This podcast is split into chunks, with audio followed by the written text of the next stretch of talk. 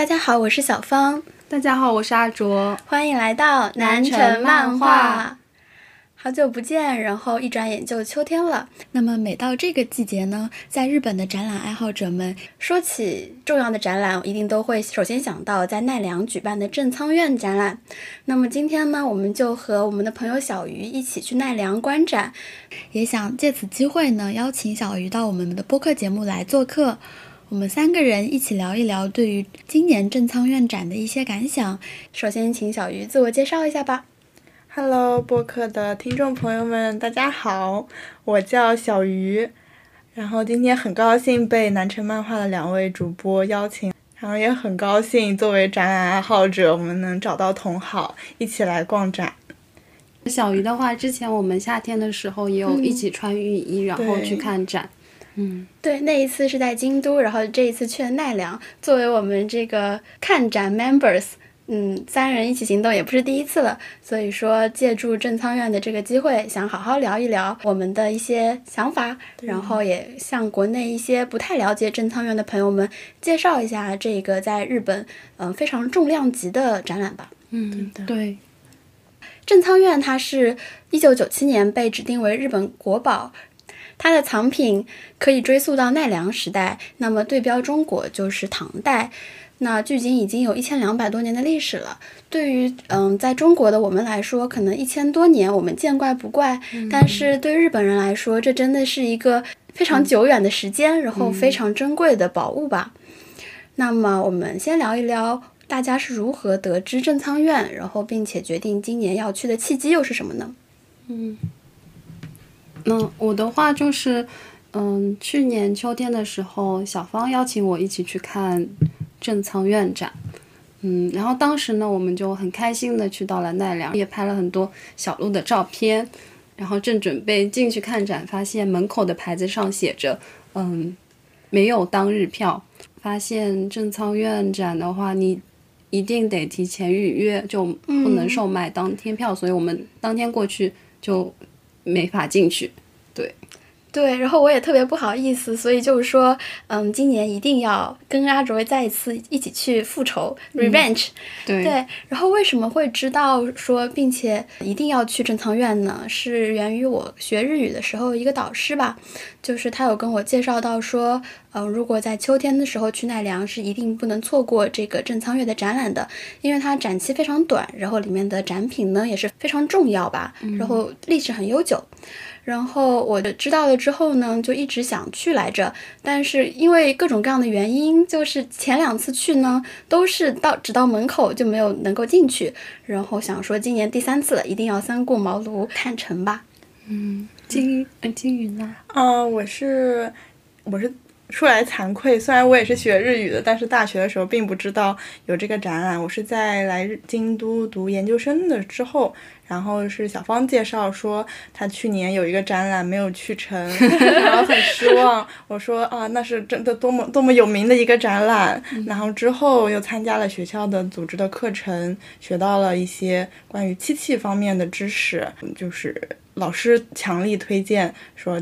秋天的时候一定要去看正仓院的展览，那里有很多每年只能见一次的宝物。嗯，对，所以就跟大家成型了。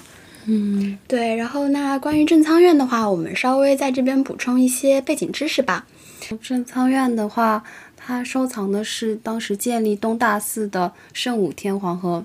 光明皇后用过的服饰啊、家具、乐器、玩具、兵器等各式各样的宝物，然后它总共有九千多件，其中也包括从唐代中国，然后新罗，就是当时朝鲜三国那边其中一个国家运来的各种精品，然后还甚至还有从波斯运来的文物，所以说它也被称为是丝绸之路的终点。嗯，然后的话，正如阿卓所介绍的，正仓院跟东大寺的这个嗯中间的渊源是非常久的。它其实是东大寺里面的一个仓库嘛。嗯，对。然后我们今天从展览当中也学到了，是说正仓院本来是用来储存粮食的一个粮仓，但是现在的话，就是已经成为了储存各类宝物的一个高级仓库。嗯，对。然后虽然它整个建筑都是木造的。但是因为它，嗯建筑有方，所以呢完好的保存了一千多年。现在是就是属于内阁内阁府宫内厅正仓院事务所管理的。然后，只属于宫内厅管理的一些场所呢，其实非常少。除了奈良的这个正仓院之外，还有我们京都的像京都御所这样子等级的嗯地方了。嗯，这在博物馆这一类当中也是首屈一指的吧，可以说。是的。所以说，它就在九八年的时候被指定为了世界遗产奈良的一部分。嗯，对的。而且听说它那个中途也是。嗯，遭受过一些灾害的，但是很幸运的都完好保存下来了，所以我们现在能见到这些藏品，感觉也是一种缘分吧。对，真的是因为京都不是有很多木造的寺院啊什么的，它的介绍里面总会写着几几年遭遇火灾什么的，然后就觉得正仓院能够保存下来，真的也是冥冥之中可能受到了一些嗯。照福吧，那种神的保佑，嗯。然后，关于我们这次的正仓院之行是如何规划的呢？那就让金鱼来帮我们介绍一下吧。好，我们这次嗯，大概一个星期之前就进行了预约，在网上嗯买票之后，就在罗森进行取票。我们今天去的时候。发现就是排队的人还是很多的，对。然后我们我们约是中午的一点到两点入场，这样，嗯，其实还是相对来说看展的话是相对比较晚的一个时间了，嗯，嗯，主要是因为从京都到奈良还有一定的路程，没错。然后我们还想再就是解决一下午饭这样，所以就就是约在这个时间。嗯，觉得还是很值得一看，觉得时间有点不够。对对，所以说我们也是推荐大家，如果想去的话，就尽量早去。嗯，是的，虽然数量不多，但是对，看起来真的还蛮花时间的。包括我们出来之后已经五点左右了嘛，那还是有很多人一直在排队。对，而且大家都是预约了的，还是要排队。对，嗯。然后关于今年的展期是怎么样安排的呢？我来为大家介绍一下。我们今天录音的日子是十月二十九号，那其实是第一天的展览，嗯，展出的第一天。然后是个周六嘛，相当于从周末开始展。那周末肯定会是嗯最多的是高峰期，对。然后大概是开到十一月十四号为止吧，大家可以在网上预约去看一看这样的展览。今年的话是第七十四回展出，一共是有五十九件宝物，那么其中的八件呢是第一次展出。虽然说可能重复展出的呃东西还有四十几件，但但是他们上一次面向大众展出可能已经是零八年、零九年这样十几年之前了。对，所以说作为同样一个世代的人，嗯嗯，可能看到这个宝物的几率还是挺少的吧。嗯。对，可能一辈子就这么一次。对，真的。嗯嗯，那正仓院开始定期办展，其实也是非常近代的事情。第一次展出在一九四六年，嗯，在奈良展出。在这之后呢，每年都展，然后其中三次是在东京举行的展会。除此之外呢，都是在奈良一年一度的，就是跟大家见面。嗯，然后我们今天看展的时候呢。嗯，就五十九件宝物嘛，然后其实发现它们保存的还是相当完善完整的，然后也都颜色也没有褪色的很严重，就还是对对对，嗯，挺鲜艳的。想说为什么正仓院的藏品它虽然经历了一千两百年还能保存的这么完好，所以就去网上查了一些资料。我们大概总结了三点左右吧。第一点的话是，就是它的建筑，因为它是一个高床式建筑，嗯，有点像国内嗯南方那种湿度比较大的地方建的那种吊脚楼。嗯，正仓院的建筑呢，它是由直径大概六十厘米的圆石柱把建筑与地面分开，然后距离地面大大约有两点七米吧，所以它能把地面的那个。那种湿度变动就是不会影响到它正仓院内部的湿度变动，所以它里面的宝嗯宝物会在一定稳定的湿度内就会保存的比较完好。然后第二个呢，就是它的敕令制度，因为正仓院的宝物它是有一个敕封藏，是天皇的命令，这些藏品都被封印起来，开封的话是。呃，需要天皇的直接下令，就普通人的话没法随便打开。他直到今天也是有这个敕封制度，然后除了正仓院，还有京都的御所东山御文库，也是有这个制度的。哦，东山御文库确实也是第一次听说，嗯，估计也是嗯有很多珍贵的资料吧。对的，我也不知道东山御文库的存在。嗯然后第三点的话就是，嗯，它是有一个完备的收纳管理体系和检查体系，就像它每年秋天，就是因为有展出嘛，它都会再检查一遍它所有的藏品，嗯所以如果有藏品它劣化或者有损伤，它都能及时发现。对，对然后呢，阿卓刚刚提到的那个赤令制度呢，也一定程度上解释了为什么每年正仓院的展期都这么短。嗯，就是由于这个制度呢，每年其实正仓打开的时间只有两个月，然后在这两个月的过程中，策展方呢需要嗯来规划这个展览，然后整理文物，最后在展出结束之后呢，还要收拾。嗯，来进行一些后续的工作，所以说这样一来二去，面向大众公开的，可能每年也就只有十几天的这样的时间了。嗯，虽然说表面上看起来很短的一个展期，其实背后也是凝聚了大家很多的努力吧。嗯，是的，另外的话，说到正仓院，就是也想提一提这个他们特别丰富的数据化管理。嗯，对，就当时我去看嗯它的宫内厅的正仓院官网，关于正仓院，比如说它的全景的那种照片，还有细节图，就比如说一个门它的一个细节图，它都会有照片。然后它正仓院里的可能不是所有，但是一部分藏品都能在搜索到，它有一个 dat database。对这个 database，我当时也是是听那个博物馆的老师有说过，他们比如说写论文、做研究的时候需要用，但是不能直接看到这个藏品嘛，因为它不是被封起来了。是的，对，然后就非常好的可以借助这个 database 来推进。对我感觉对研究这方面的嗯知识这这方面东关系的人就还挺实用的吧，就能够在网上就能查到它这些展品的嗯藏品的信息息，对，嗯，还有他们那个图都是可以放大的，就能啊很清楚对对清楚对能看到他们细节的一些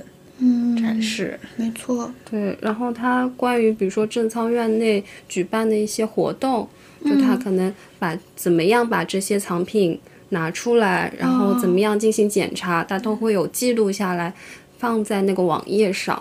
嗯，我觉得还挺好的。然后他是每年，因为他会对那些东西会有研究，嗯，随着那种科技的变化、技术的更新，它比如说以前没有发现的一些细节，嗯他可能会重新发现，然后他也会把这些可能放到一些，嗯，就写成论文，然后他有有一本叫《正仓院纪要》，都会发表出来。哦，没就。我还蛮震惊的一点是，因为像有一些博物馆，它这些纪要是要花钱买的，哦，就你要订购，然后你才能看到它的研究内容。算学术杂志嘛？对对嗯对，然后没想到它真的是每一篇都 PDF 格式哦放在那个网页上，我觉得真的就可能是这个怎么说？因为是宫内厅管理的，然后对民众的一些那种教育普及吧，嗯，那种文化共享，我觉得还做的还挺好的。对，包括我们今天去看展的时候，里面也有一个重点讲解的一个文物吧，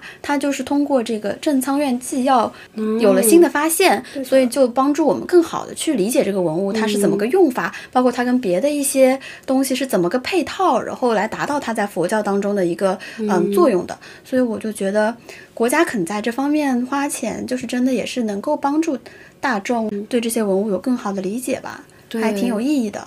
嗯，是的。行的，然后那我们今天的话，主要花了大概三个半小时左右来看，完成了这五十九件宝物的观赏。那我们就简单介绍一下这个展区是如何分类的吧。我的印象里的话，刚才我们梳理了一下，大概分为五个左右的区域。那我们就各自讲一讲，还就是留下印象的，然后互相补充一下吧。我印象比较深的是第二部分有关就是就是身上的装饰品的哦一个区域，它展示了很多就是古代唐特别唐代时期人们这些腰就是宫廷里的嗯达官哦贵人、贵族他们腰上的装饰，然后受日本这边受唐代唐代的影响，嗯然后也产生了就是出现了这些腰间的装饰，然后我觉得他们非常精致。嗯，这是第二部分，内容。这个是第二部分，确实我也印象挺深刻，就是颜色特别丰富嘛。对的，那我讲一讲第一部分吧，就是展区第一块，它主要呈现的是一些比较大件的东西，比如说像嗯长的屏风呀，然后比较重的香木，就是比如说一千年之后，它这个木头还是在发出香味的。对然后还有一些像那种石头大理石质的那种镇纸，然后这第一部分里呢，很多的文物都是跟中国嗯相关性非常高的，甚至说是直接从中国引进来的这个东西。嗯。我还想补充，就是嗯。它第一部分第一件展品啊就是老虎和龙的这个白石镇子，对，对正好是今年是虎年，嗯。然后就觉得他们设计就是展品的这个展示的时候是非常用心的。对，像你说的这个镇纸的话，它其实一共是有六个嘛，十二生肖，然后每两个刻在一起，刻有六个。现在也好像都完整的保存在珍藏院。像这样子的例子很多，就全部都是系列保存，然后他挑那些重要的，或者说跟今年有相关性的对。来展出，就觉得还是挺有意思的吧。嗯对，嗯，然后它还有一个部分是，嗯。嗯，跟祭乐相关的，啊对，技呢就是歌舞伎的那个祭，单人旁的那个伎。对，它是有一些伎乐表演里面的服饰啊，然后还有面具。然后它这个好像还是从中国的江南地区对传作为三个，出生于江江南南地区的人都不知道，一无所知，嗯对，哈兹咪咪第一次听到，对，就还挺神奇的。嗯怎么说呢？就是作为中国人来说，还是有一点觉得不好意思。反倒是日本，它以器物的形式保帮我们保存下来了。这种从这个角度来讲，也是挺感谢这个正仓院的。对嗯还有，嗯，好像还我们刚刚是说了三个部分嘛，嗯。那还有两个部分的话，其中一个我可以简单讲一讲，就是跟佛教相关性比较高的，比如说供奉佛像的时候使用的一些法具，或者说嗯。小茶几啊之类的，对，嗯。还有佛像盖着的那个嗯罩子，嗯对布置的罩子呀置之类的，嗯，都是一些体现佛教庄严性的那种器具，所以它在那这个色彩上，可能就是样子上没有之前那些部分那么漂亮。嗯但是仔细看，然后听那个讲解的话，就会发现就个中内涵就很深刻。对嗯，是的。嗯然后最后就是一些嗯经书啊，嗯之类的书写的那种，那个是最后一部分嘛。其实看到那个时候，我们就已经看不动累了对，真的很累累了。。对，我们是这次租了那个讲解器，嗯，对对就是有有声音的，就是补充，除了它墙上贴着的那个上面介绍的内容之嗯。外，我们还在在耳机里听了嗯。很多它的介绍。嗯，对那个介绍的话，差不多是三十分钟左右，然后六百日元。一开始我们还纠结要不要买，但是后来觉得真的很划算。太正确了，就应该值得嗯、看看这种类型比较厚重的展，就还是买一个的话，会怎么说呢？获得更多的信息吧。对，是的，嗯嗯，但是我觉得啊，如果就是这些博物馆，它以后，嗯因为它面向的不仅仅是当地的人，还有一些哦观光游客，对还有外国人。如果它以后能推出，嗯、英语，然后中文、嗯这种大大语言类的一些解说版本的话，就语音版本的话，我觉得会可能服务上面更全面一点吧。嗯嗯。不过不知道，就是世界范围内，大家就是普通人对正仓院的认识是怎么样？我感觉学术上就是认可度肯定是有的，但是像比如说一般的游客可能来奈良也不知道有这样的展存在吧？对，嗯，那我第一次来奈良就完全不知道有正仓院的就是存在可能对于所有国家的这种博物馆来说，如何提高自己的那种知名度是一个很大的课题。是的，虽然它不是以盈利为目的的，但是它、哦。呃入场者的门票的收入，它那些周边产品的收入，还是能够用来做，就是它对藏品的修复啊、维护，对那些设备，你说空调，因为它是一年四季都要开的。要保持对那个嗯。温度的话，就如果能把这些对吧？钱再投入到它的继续保存嗯。这个活动上去，还是挺好的。确实。对，然后以上呢就是宏观上我们印象中二零二二年的展品的一些特点和呃介绍吧。然后下一个部分呢，我们就是挺想分享一下我们今天的一些比较个人的感想吧。那在我们聊这个自己最喜欢的作品之前，嗯还是想先介绍一下，就是今年它最主要的一个写在海报上的那个展品，啊，那个是一个镜子嘛。对对八角镜，对对对，大家如果搜那个今年珍藏园的海报的话，就能看到，嗯是一个以黑色为底的，然后上面有金色、银色的那个，嗯嗯，装饰镶嵌的那种，嗯嗯，来自中国或者说是受受中国影响的，嗯里面八角镜子。对，它的全名叫七倍金银平托八角镜。嗯，哇，七倍就是它的它的背上是七七七做涂了的，漆，对，对，金银就是镶嵌在上面的东东西。西，对，像平托的话是一种制作技法。嗯，对。八角镜的话，可能就是它的形状，它嗯本是一个莲花样子的，莲哦，你是说它的那个整个形外状缘特别像花瓣是？的嗯确实，嗯，对，那个算是等于说官方推荐的那种感觉。对对对，嗯就主打 主打啥主打展展品。展品，嗯，对，它也是被放在就是第一展区嘛，那个跟中国渊源比较深的那个展区。那我们现在聊一聊，就是看了那个有什么样的感受，或者说觉得它跟自己嗯想象中的差得多吗？个人感情就是喜不喜欢那种。我是觉得它，嗯、上面镶嵌的那些鸟啊、花啊，啊，非常的精细，就很精致吧。嗯，嗯然后它整体的颜色色调是，呃，比较因为比较暗的吧，算是比较深沉一点对，比较深沉一点。因为他说是根据唐代的，当时八世纪唐代影响，或者是从中国唐代嗯拿过来的这样一个嗯藏品。然后我还蛮有一点儿吃惊的，就是唐代的话，我感觉印象里都是那种雍容华贵，嗯、颜色非常亮的，然后可能那种花样，我感想象中是那种很大的花，哦，就像牡丹啊，或者那种对对对，嗯这点我们当时不是也在展厅里交流了嘛？就是说还挺惊讶的，说我们中国竟然唐代也有这个方向的审美，就是没有想到的吧？是的，嗯那啊，我的话，我觉得它就是它的这个每一个动物的那种形态都很生动，嗯。觉得鸟或者是蝴蝶，然后就是围绕在以以铜镜的背面那个中心为轴、为中心，嗯然后就是分布在四周，我觉得就是那个鸟的形状很生动。嗯，而且之前，因为我当时一看这个八角镜，如果不告诉我八角镜，我是完全不知道它的用途，它是个镜子，我完全不知道，啊因为它只能背，如果是镜子的话，只能给我们展示背面，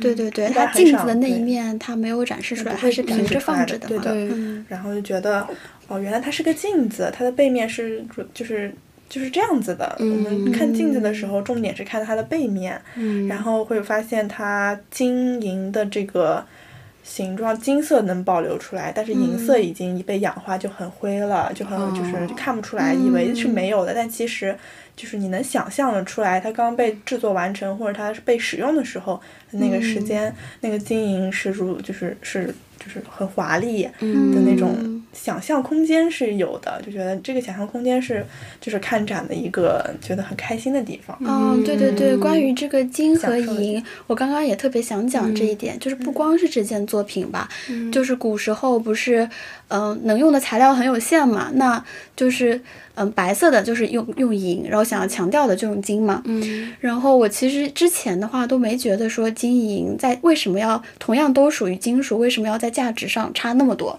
但是看了这个展品当中，就是很多在雕饰雕饰的地方同样用金银的东西，但是却就是经过了那么多时间之后，金还留着，银已经没有了，就觉得感受到了它这个价值的必要性，真的是，哦嗯而且它上面因为不是镶嵌了很多细小的各种各样东西，但都是就是看上去就很很平衡，就你完全不会觉得它很乱或者怎么样，就整个整体的那种协调美吧，我觉得还挺厉害的。嗯，对。然后当时跟这个镜子一起展出的边上还有一个镜子，是呃。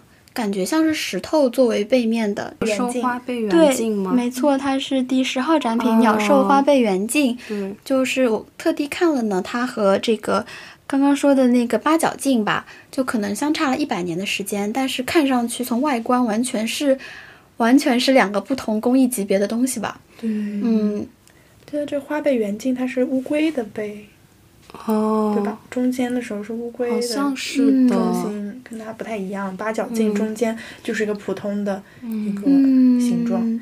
对，一个看起来就是特别有贵族感，很华丽，然后另一个就感觉很朴素，然后非常简单的那种审美，嗯，就感觉不知道各自能不能够代表当时的那种潮流，但是说隔着一百年，我们的技术，然后我们的这个嗯、呃风格就可以发生这样大的变化，就觉得也印象挺深刻的。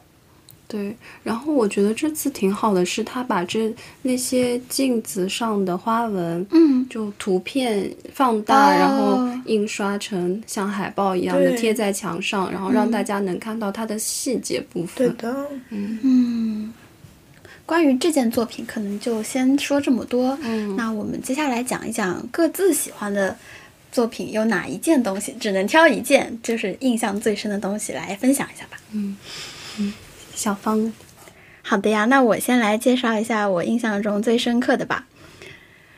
这件宝物，它的名字特别的长，特别的好笑，我来为大家念一下，它叫做班西坝绿芽波吕鞘金银装刀子。很像是出现在那个就是古装剧里面的。哦，对对对，当时我是这样的，我是先看到了它放大的照片，我就觉得哇，这个配色好漂亮，上面的花纹就是好细巧，嗯，觉得这个刀子哇非常庄严。结果就看到实物，发现它真的很小，可能就像手指两根手指一样长吧。嗯其实是一个非常非常小的东西，不是用来那种对战做的刀子，而是说别在腰间作为一种装饰品，就是彰显他的贵族身份那种感觉。然后为什么他的这个名字这么长呢？再稍微解释一下，就是他班西坝，就是等于说是用嗯犀牛角做的那个刀把子，嗯然后那个什么什么鞘呢，就又是绿色的鞘，它是用了象牙吗？嗯，对，可能就是把象牙染成绿色，然后呃上面又贴了很多金，真的是贴金。对 对，然后嗯，很细巧的花纹，因为有金和银的装饰，所以叫金银装刀子这样子。然后它的把是红色的，刀鞘是绿色的，就是圣诞配色，真的是最我非常喜欢的那种深绿加上深红。我觉得这个审美非常的古典，但是又非常的先进。嗯，就是印象太深刻了。嗯，小鱼，啊，我其实刚刚听了小芳说，她是因为那个放大了图，然后再去看那个对比，然后印象很深刻。其实我也是因为看了那个放大的水鸟，然后再去就是看到哇，原来这么小，所以我、嗯我比较喜欢的是那个十九号的藏品彩绘水鸟型。然后这这个这个水鸟我也是就是看了它的放大的图，我说哇这个花纹好特别，嗯。然后去，因为那个当时看这介绍的时候说一个叫日语叫雅次嘎尔西，就是这这样一个装饰。这样一个特征的花纹，我说这个这个这个外来语是什么？然后我去查，查完之后发现哦，原来这是一个专有名词，就是有专门的这一个图案。然后它它整个就是鸟的形状像水波纹一样，我觉得就很吸引我。然后它的颜色也很鲜艳。然后一开始被吸引是因为它放大的图片真的太大了，然后实际的展品可能只有自己的耳环这么大小，嗯就是很吃惊。嗯，然后就是会被它的色彩还有它的这个花纹所吸引，然后觉得是，而且它最重要的是它还有卖纪念品。我觉得就是能、能看到就是相似的纪念品被保存下来，我觉得这样嗯对我来说就是能记住它的一个方式。嗯，对，然后补充一下，就是这个水鸟应该也是比较重要的一件展品嘛，因为我们在那个呃语音导览里面有听到介绍，对。然后他说那个鸟的头上以及尾巴上镶嵌的一些毛，其实是真正的就是从那个水鸟上面取的，嗯所以我就觉得。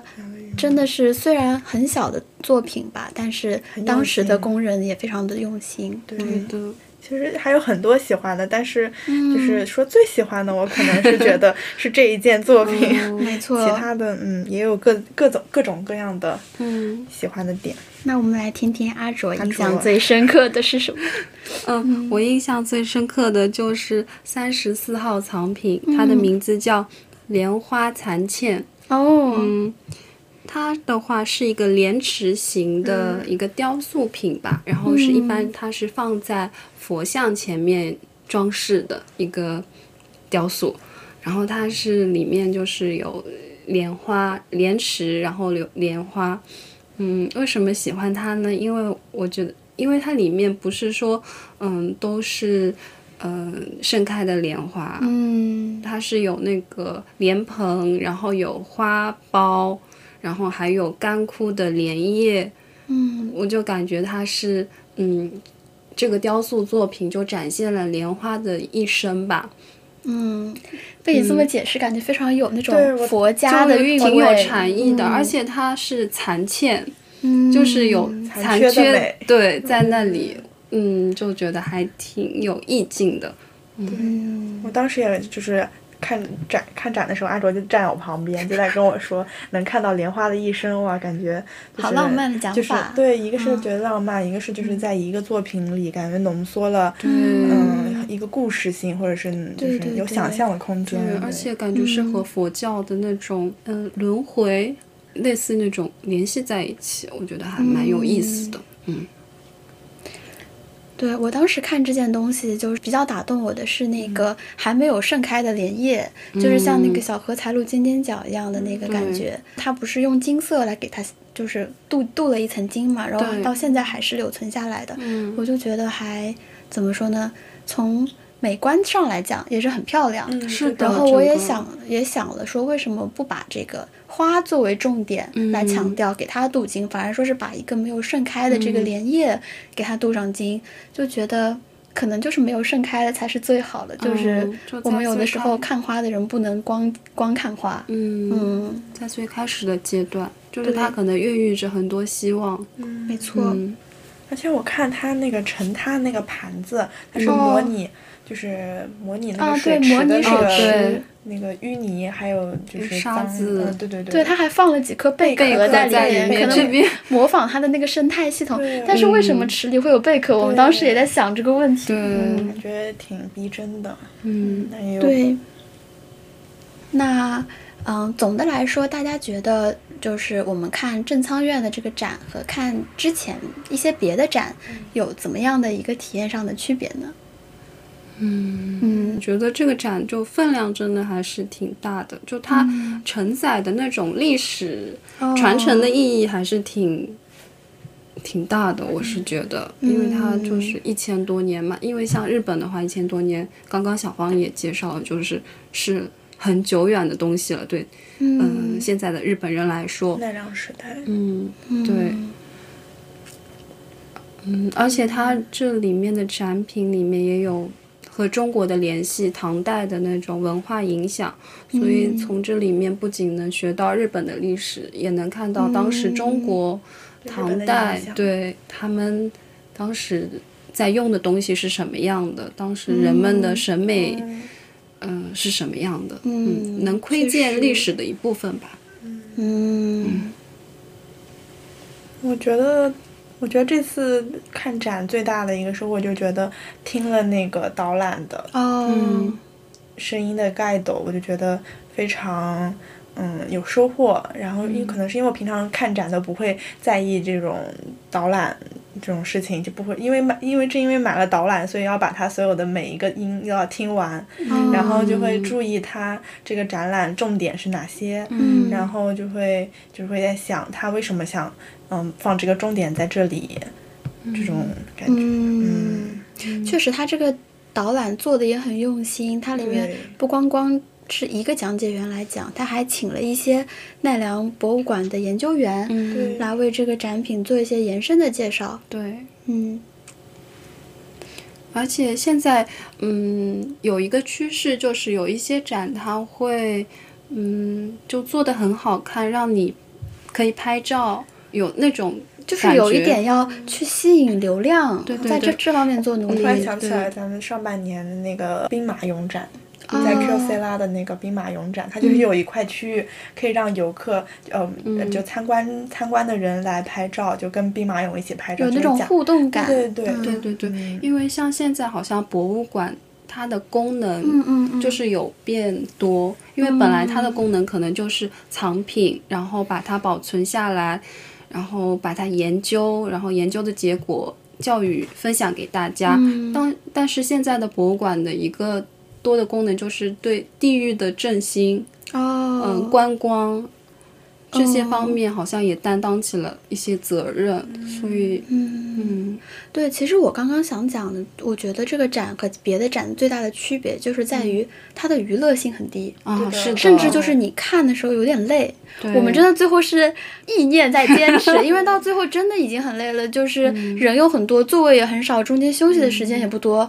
然后怎么说呢？如果真的想从是抱着学习的心态去看的话，还是挺累的，就不是一个说很轻松的看着玩，然后哦，我看了，我知道了，就这样子的。嗯是的，嗯，可能他的乐趣就是不在于说我看他一眼觉得这个东西漂亮或者怎么样，嗯。而是说在于嗯思考这个背后它的对来源、技法，或者说嗯、一些嗯、宗教上面的意义吧。对，那我觉得它包括的东西还挺多的，就是比如说你学时尚的啊那种服装设计的啊，它里面有有那些染、染织对产品，织布，对，然那你学佛教的啊，对，它有经书，对，然后你学学美术相关的，它有雕塑啊这种，嗯，盒子的设计啊，我觉得还、嗯应该能得到很多灵感。嗯，就每个人都能在展览中找到自己想要看的点。对对对，对对对对，我还有一个想说，就是我觉得看了，因为这个展正好是有漆器的嘛，对然后就正好想让我感觉复习了一下上个学期学的漆器的课程老师讲的一些作品，嗯，然后就会想到啊，老师当时是怎么讲的，然后就是这个。这个展览所展示的漆器，然后他们用了什么技法，嗯。还有他们这种表现形式，漆器的这个精美程度，嗯感觉就是能有个比较。嗯。像阿卓嗯今天不说喜欢那个箱子，就是那个素的那箱子，个皮箱对就是没有任何装饰的那种对皮箱，对，嗯它是因为它那个材质比较特殊，嗯。它是用动物皮做的，皮革做的，然后就的确它是乍一看感觉什么都没有，就很朴素，但是它保存的也很好。是的，嗯然后就跟别的那种花里胡哨的皮箱很不一样，别具一格。对，嗯。然后就感觉复习了一下上个学期学习的东西。对我也是嗯上过这个漆器的课嘛，嗯然后就是因为老师介绍过他这个马基耶的技法，就是包括上面切金啊，就是如何把这个木质的东西变成一个漆漆器作品，就是了解了技法之后，我觉得再去看这些文物就更能够共情吧。哦，嗯，就包括他他今天这个呃主打那个海报上的作品，它其实也是就是漆器，然后上面贴金，就是觉得嗯平托对，嗯，我感觉还收获挺大的。然后没，错，嗯，以前听，哎之前看那个安安安迪沃霍的展，然后嗯好像安迪沃霍就曾经说过，嗯、他说那个他举了一个例子啊，他说就是，嗯、宇航员的衣服都是哦。银色的，然后那种，嗯、就像电影里面那种未来的东西，好像都是银色的，但是好像过去的时候，服装还是什么东西也是有银色的。他说，嗯，未来其实是在过去，然后发现不是那个 human made，the future is in the pa- past，the future。啊，对，Human Made 是一个就是时尚品牌，然后他们有一个 slogan，就是说 The future is in the past。对，我觉得好像是共通的。哦，嗯，但我如果未来是银色的话，可能 这个只是他的观嗯点对，嗯银色就会变黑，就就不显。说不定之后就会发明出一种什么新型材料，就是不会不会变色、不会不会锈的银。嗯，然后我们最最期待的部分呢，其实是它最后这个纪念品估资的这个部分。那我们来介绍一下对今年的纪念品有什么样的想法，以及我们买了哪些呢？我就买了几个冰箱贴，还有我刚刚喜欢的那个水鸟的、嗯水鸟的胸针。嗯然后我觉得就是让我觉得今年的纪念品，因为我也不知道去年或前年是什么样，只能就是觉得这个展览的纪念品，就是它在展区内的纪念品商店和它在展区外的纪念品商店，感觉卖的这个嗯用心程度感觉不太一样。非常有那个水平的参差啊。对，就感觉在这个就是你收收费，然后不能再二次进入的这个展区里的纪念品商店卖的东西，就跟之前看以往纪念品商店就是那些展览都差不多，就是呃明信片，嗯，磁铁，然后那个叫什么，就是一些短书袖签啊还有日本的那个最流行的什么手绢，还有啊布，对对对奇奇怪怪的。我觉得国国内的纪念品不会做这些吧？手就文件夹嘛，就那个那个贴，就叫什么那个写东西的那啊种，小的，就是便签条。对对那个怎么这个真的很日本有。对对，还 有不实用啊。还有挂历，我觉得挂历还是挺实用的。还有一些本子，就是最嗯平常，我觉得在就是在这个付费的这个区域卖的东西都很平常，就是很很常见的文创产品。如果不用进入这个展览，在去展览外的这个商店里卖的都很有新意，觉得都很贴切这个展览的一些主题，还有它的这个主要展物的。设计的非常好看，对是吧啊？？我嗯觉得在展外就就展这个展厅外面的这个商店，就是好像更值得买一些东西。嗯，就感觉还挺神奇的。我很少见到这种同一个展，但是有很多个、很多个纪念品区域的那种可能。店。难道是这个 IP 就是太热了，所以就有很多商家要抢着做它的这个？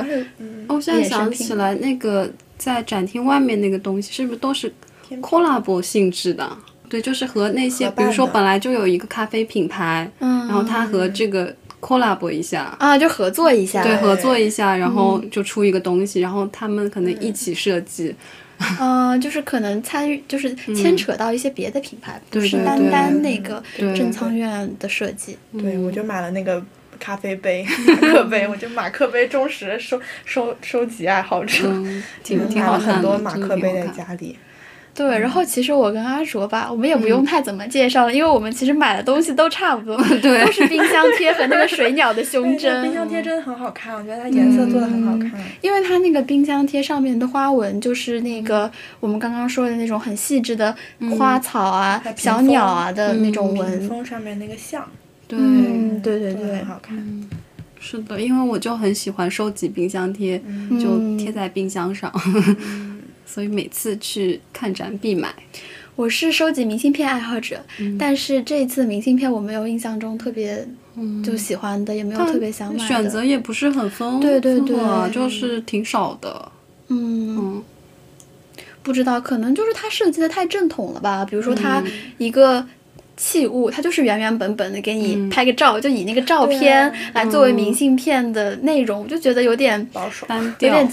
对，而且对于没有看过展的人来说，你很难像他就是让他一眼看到就喜欢上这个明信片。对嗯，对，我就感觉如果说把那个冰箱贴的花纹，就是把它花纹那一块单单截出来，如果做一张明信片的话，那我可能就会买了。嗯，确实。嗯，而且我感觉他那个卖，就是呃付费区，嗯卖付费区，付费费区卖展那个周边产品的那个地方，嗯怎么有一点简陋？对啊，啊，感觉很随便，很啊随意，像这种小摊。可能是因为它是临时搭建的吧，哦因为它是正仓院的 corner。哦对如果对对说正仓院不展的期间的话，可能它就是块空地，大家休息的哦或者确实。确实，但也只是我的猜嗯测。它只是那个奈良国物博物馆里面的其中一部个分馆，是不是？对对对，嗯，就平时的话，如果嗯进奈良博国立博物馆看，就只能看到正仓院的外观嘛。如果之后有机会的话，我也是挺想再去看一看，就是正仓院之外的奈良国立博物馆。哦，对，我觉得奈良这个地方还是很值得多去几次。对，按照我们今天的本来的规划的话，还是想说从博物馆出来了之后，哎呀，这个悠悠闲闲的逛一下寺庙，是然后跟小鹿拍点照片什么的。结果，天都黑了，没错，但我们出来看到了很美的呃晚霞，对，嗯，美的日落。对，嗯，我觉得那个五重塔的阴影，就是正好映在日落的那个霞光后面，我觉得特别漂亮日。式的美美感对感。对对，对。